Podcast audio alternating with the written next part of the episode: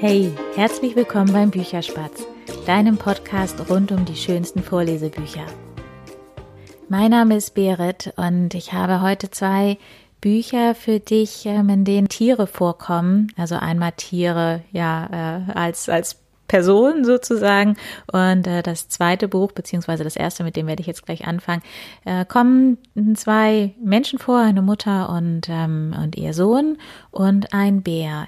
Dieses Buch heißt äh, Mama, da steht ein Bär vor der Tür. Und das ist, wie ich finde, ein wunderschönes Buch. Ähm, das kommt sehr ruhig rüber. Also es ist eine ganz ruhige und gelassene Stimmung. Und zwar ist dieses ganze Buch ein reiner Dialog zwischen der Mutter und dem Sohn. Und was ich an diesem Buch so schön finde, ist, dass die Mutter die Fantasie von ihrem Kind aufgreift. Und zwar beginnt es damit, dass eben der Sohn sagt, ähm, Mama, da steht ein Bär vor der Tür. Und die Mutter fragt, ähm, naja, wie kommt er denn hier hoch, ne? Weil wir wohnen ja im elften Stock.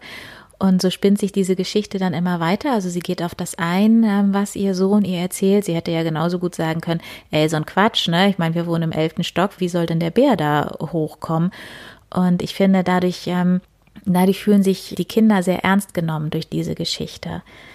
Dieses Buch ist 2014 im Tulipan Verlag erschienen. Geschrieben hat es Sabine Lipan und die Bilder da drin sind von Manuela Olten. Und ich möchte mich an dieser Stelle ganz, ganz herzlich äh, bei dem Verlag äh, bedanken, die ähm, nämlich bei der Autorin, bei Sabine Lipan, nachgefragt haben, ob ich äh, das Buch vorlesen darf, denn die erste Reaktion war, nee, es geht nicht, ja, es geht nur maximal 50 Prozent. Ähm, das macht bei dieser relativ kurzen Geschichte wenig Sinn, habe ich dann gemeint, das vorzulesen. Und ähm, ja, der Verlag hat dann bei Sabine Liebhan nochmal nachgefragt ähm, und deshalb an dieser Stelle auch ein ganz herzliches Dankeschön an die Autorin, dass sie mit der Lesung einverstanden ist. Die folgt dann eben in der Bücherspätzchen-Folge.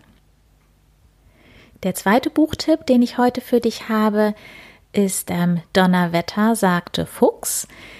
Dieses Buch hat insgesamt 13 Vorlesegeschichten, sehr kurz, gehen jeweils über zwei oder maximal drei Seiten. Und außer diesen beiden Figuren, Fuchs und Hase, das sind die Hauptpersonen, kommt äh, noch ein Elefant drin vor. Also nicht in allen Geschichten, es kommen immer in einzelnen Geschichten einige dieser anderen Figuren noch drin vor. Der Elefant ist ein Freund von den beiden, seine Oma. Dann ähm, gibt es ein Känguru und es gibt noch Oma Wolf und in zwei Geschichten kommt Pastor Kohlmeise vor. Also es sind nur Tiere, die ähm, ja menschliche Züge haben, also ja, so auch Richtung Fabeln gehen. Ähm, dieses Buch hat mich sehr erinnert auch an das Buch Kuh und Hase. Das habe ich vor einigen Wochen hier schon mal vorgestellt, ist bei uns zu Hause auch super beliebt. Meine Tochter äh, könnte, glaube ich, fast täglich von diesen Geschichten hören. Und hier bei diesen Geschichten jetzt erleben Fuchs und Hase auch, äh, ja, so äh, kuriose Geschichten, sage ich jetzt einfach mal fantastische Geschichten kann man vielleicht auch sagen, unrealistisch, wenn man möchte.